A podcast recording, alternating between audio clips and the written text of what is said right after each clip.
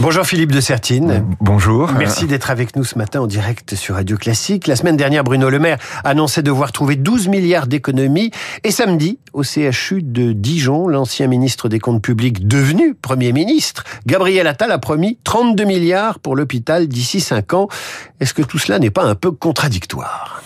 Non, tout cela prouve que en politique française, c'est-à-dire par rapport aux citoyens français, la rigueur ne paie pas, la rigueur coûte des points en matière politique et que nous sommes dans une situation qui est absolument extraordinaire, c'est-à-dire que nous sommes en déficit chronique français. Quand on dit en déficit, vous voyez, ça ne veut pas dire qu'on annule tous les ans. Ça veut dire que ça s'accumule, que ça vous crée de la dette, crée de la dette, crée de la dette depuis plus de 45 ans et que ça ne gêne personne, voire même le français ne comprendrait pas qu'un jour on lui annonce un budget en équilibre. On se souvient qu'à un moment donné, on avait parlé de cagnotte quand on avait le sentiment que brutalement on n'avait pas dépensé tout ce qu'on pouvait, c'est-à-dire pas faire le déficit qui était autorisé. Et Philippe de Sertine, vous, euh, vous, vous anticipez sur la question que j'avais ensuite, c'était comment fait-on d'une part pour trouver des économies, 12 milliards d'économies, et comment Attal va trouver 7 milliards environ par an supplémentaires pour l'hôpital? C'est ça que on a du mal à saisir. Ah bah ça, je vais vous expliquer tout de suite.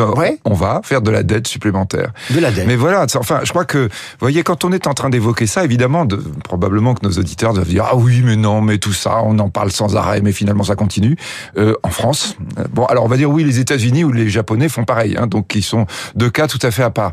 Mais euh, non, il y a plein d'autres pays, en particulier des pays développés, qui euh, peuvent arriver à réduire leurs dépenses publiques et à améliorer leur situation financière. Mais je crois que ce qui est encore plus grave en France, c'est que nous sommes avec une situation, on va dire, qui devient abyssale. Nous allons emprunter cette année pratiquement 300 milliards, 285 milliards, c'est-à-dire plus que jamais la France a emprunté. On, nous allons emprunter cette année le PIB du Portugal. C'est-à-dire, on doit se dire, là, on est dans quelque chose de complètement fou. Ça ne dérange personne en France, parce qu'effectivement, c'est assez on va dire, faiblement douloureux du fait de l'euro, hein, uniquement parce que nous avons un parapluie incroyable qui s'appelle l'euro, qui fait que nous n'avons pas, nous ne supportons pas les conséquences, mais derrière, la dépense publique mal utilisée, c'est-à-dire que de plus en plus nos services publics ne fonctionnent pas. Quand on est en train de dire il y a un problème à l'hôpital, il y a un problème à l'éducation nationale qu'on vient d'évoquer juste avant. C'est-à-dire que nous avons des indicateurs pour l'éducation nationale, évidemment. Euh, nous en avions parlé, je me souviens la dernière fois que nous nous sommes rencontrés. L'indicateur PISA est tragique. L'indicateur sur le niveau de mathématiques des, des, des enfants français est tragique parce que c'est le futur. Là, pour le coup, c'est une dette terrible que nous sommes en train d'accumuler. Le fait que nous n'allons pas créer la richesse dans le futur parce que nous ne formons pas bien. Est-ce que ça veut dire qu'il faut dépenser pour améliorer le niveau des élèves français? Eh ben c'est ça toujours la question. Est-ce que est-ce que est-ce que la dépense publique conditionne le niveau des élèves français? Ça veut dire surtout la manière dont on l'utilise. C'est-à-dire que ce que l'on recule sans cesse dans ce déficit qui s'accumule en France et qui va faire qu'un politique qui se saisit d'un problème commence d'abord par ouvrir les vannes, alors j'allais dire le portefeuille, non, les vannes de la dette supplémentaire, eh bien parce que c'est l'alpha et l'oméga de la réponse aux problèmes que nous avons dans les services publics, en disant nous allons dépenser plus.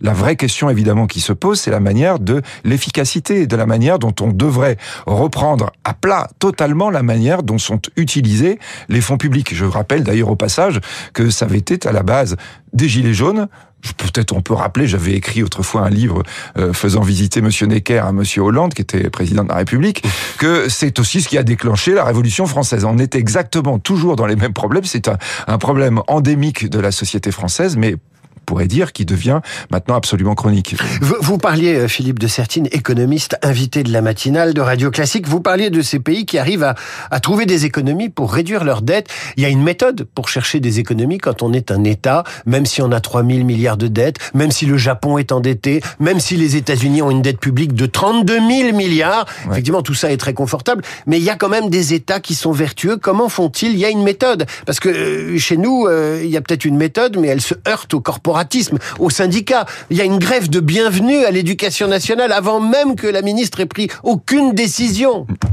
Alors là, effectivement, on est en train de parler de la société française, parce que c'est vrai que derrière, évidemment, vous avez le gouvernement et la politique qui ressemblent beaucoup à ses citoyens. Donc euh, il y a cette idée que, bien sûr, nous avons d'abord, je reprends la maxime du guépard de tout à l'heure, euh, tout change pour que rien ne change. Nous avons quand même le sentiment que tant qu'il n'y aura pas, je me souviens très bien que quand on avait perdu le triple A, c'est-à-dire la meilleure notation possible de la dette française, et que malheureusement on n'est pas prêt de récupérer, on disait, bah là, ça va faire un électrochoc. Non, ça n'a pas fait d'électrochoc. Les taux n'ont pas bougé, voire même ont baissé. Et vous avez toujours un ministre qui dit, mais la politique de la France ne se fait pas dans les agences de notation. Comme De Gaulle disait, la politique de la France ne se fait pas à la corbeille. Oui, il n'avait pas, lui, la connaissance des agences de notation. Euh, de Gaulle, il connaissait effectivement le FMI, puisque n'oublions pas qu'après la guerre, en réalité, le budget de la France, il se faisait à Washington avec le FMI, et que là, du coup, effectivement, on faisait attention. Donc là, vous avez, je dirais, la société française qui a cette idée que non, pas de problème. Enfin, vous voyez, peut-être faut dire, parce qu'on parle, ah, est-ce qu'on peut avoir 3%, 4%, donc on sera, on sera nettement au-dessus de 4% encore de déficit l'année prochaine. C'est 4% du PIB, c'est-à-dire de la richesse que crée la société française. On a 500 milliards, 500 milliards de dépenses publiques, il nous manque 143. C'est-à-dire là, vous n'êtes pas dans 4%, vous êtes dans... Et ça ne gêne personne. Et en plus, ça ne gêne personne que quand on va mettre de la dette en face, ça fonctionnera de moins en moins bien et on dira l'année suivante, il faut encore mettre davantage. Alors, euh, on dit qu'effectivement, l'endettement français n'a jamais été aussi élevé, mais il y a certains qui relativisent. Ils disent oui, mais la dette coûte moins cher, les taux sont bas. D'autres disent oui, mais la part de la dette dans la dépense publique est moins élevée qu'autrefois. Qui croit Il y a des gens qui expliquent que la dette, c'est pas grave, qu'elle est structurelle et qu'on vit avec, comme on vit avec un animal domestique. Alors, je crois vraiment qu'il faut dire à quel point on doit, et la dette nous oblige, oblige à ça, nous placer dans le temps long. Dans le temps court, vous pouvez très bien dire, effectivement, euh, ça n'est pas une question puisque personne nous embête autour de ça. Le jour où vous commencez à avoir le problème, alors là, il est souvent trop tard. C'est-à-dire que, n'oublions pas hein, d'ailleurs que non seulement euh, nous avons une dette publique absolument monumentale, mais nous avons aussi une dette privée. Quand on dit une dette privée, évidemment une dette des ménages, dette des entreprises, qui a explosé également. la France, le français, est le recordman du monde de l'endettement par personne. Donc là, nous avons quelque chose effectivement qui est explosif. La dette, on sait très bien, c'est un problème qu'on envoie sur les générations futures. Et les générations présentes, elles, ça leur va, mais évidemment, elles n'ont pas de prix.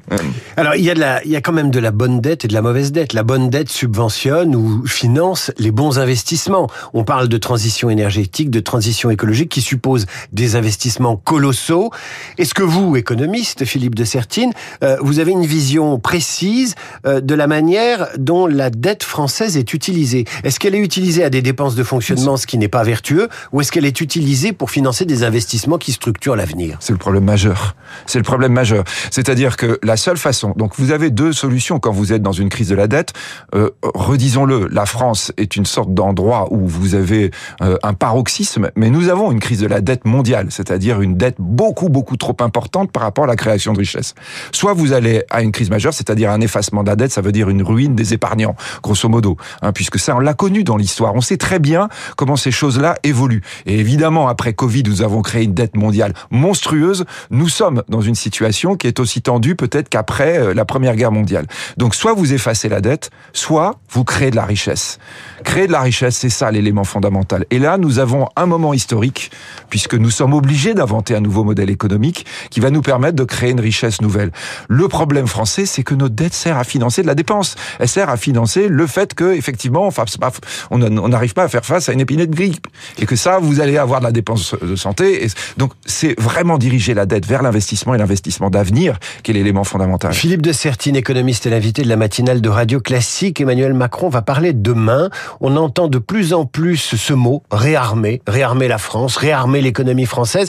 Il parle demain à 20h15. Il se rendra à Davos mercredi pour y prononcer un discours, nous dit-on, important. Il sera flanqué de quatre présidents de région. Que peut-il dire, Emmanuel Macron, pour euh, redonner un cap, et notamment un cap à sa politique économique? Je crois que ce que nous venons d'évoquer à l'instant est probablement l'axe le plus important sur lequel nous devons être. Une réflexion stratégique qui malheureusement probablement n'anime pas suffisamment la vie politique française.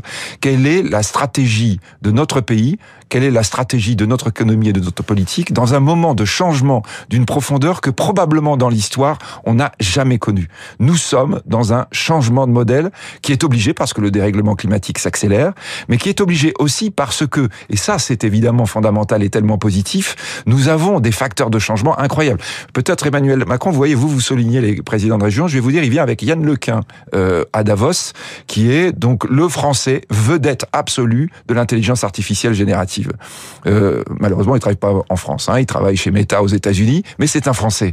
Je crois que là, nous avons probablement quelque chose qui s'articule, c'est-à-dire une obligation de changer de modèle et un espèce de bouleversement. À Davos, on ne parle que de ça. Hein. On va parler évidemment de la guerre, le réarmement, mais on va parler de l'intelligence artificielle en disant nous avons là quelque chose qui nous arrive que l'on n'avait pas prévu il y a un an, qui veut dire que dans un an probablement on aura encore des avancées encore plus prodigieuses. La science est en train d'évoluer. Oui, c'est pour ça que euh, tout à l'heure je m'agaçais sur le, le problématique de la formation des étudiants, des élèves, parce que la science, c'est-à-dire la formation scientifique de nos jeunes, elle est cruciale par rapport à ce qui est en train d'arriver. La création de richesse va se faire à ce niveau-là. La stratégie, elle doit être là, expliquer aux gens, arrêter de regarder l'immédiat, regarder le moyen long terme. Philippe de Sertine, un dernier mot. Il n'y a pas de ministre du logement dans ce gouvernement. Alors vous me direz, un ministre et ses attributions, c'est toujours un peu euh, symbolique. On peut s'en passer. Peut-être que ça passe dans l'escarcelle euh, de la ministre des Solidarités ou du ministre de l'économie. Euh, on dit quand le bâtiment va, tout va. C'est une, c'est une tarte à la crème. Mais quand même, euh, le logement est un secteur en crise. Est-ce que là aussi, il n'y a pas moyen de, de, de relancer, de relancer le, le secteur? Quand le bâtiment ne va pas, rien ne va. Je, vous voyez, je retourne, et c'est le cas en ce moment en France. Nous avons un problème majeur, absolument crucial de logement là pour le coup. Quand on est dans le court terme et dans l'immédiat des Français, oui, nous allons avoir et avoir un problème de plus en plus fort. Et derrière, nous avons quoi comme question qui se pose? Nous avons la question du financement avec l'augmentation des taux, et nous avons une autre question évidemment que là, on retrouve, et qui, vous voyez, tout se retrouve, c'est la réglementation, la normalisation française. Nous avons des directives européennes que nous traduisons de manière beaucoup plus stricte. Alors évidemment, on est champion, mais le fait d'être champion risque à la fin de vous faire dernier de la classe, notamment sur cette question de la manière dont vous allez loger en particulier les personnes les plus défavorisées en France. Philippe de Sertine, invité de Radio Classique, merci d'être venu nous parler. Je rappelle le titre de votre dernier ouvrage. Euh, ça s'appelle Qui va payer la facture? On a à peu près compris. Euh, C'est paru aux éditions Robert Laffont. Merci d'avoir été avec nous ce matin. À suivre le rappel des titres, la revue de presse d'Hervé Gattegno qui nous parle des chanteurs vieux, voire très très vieux. Et aujourd'hui, lundi, notre esprit libre,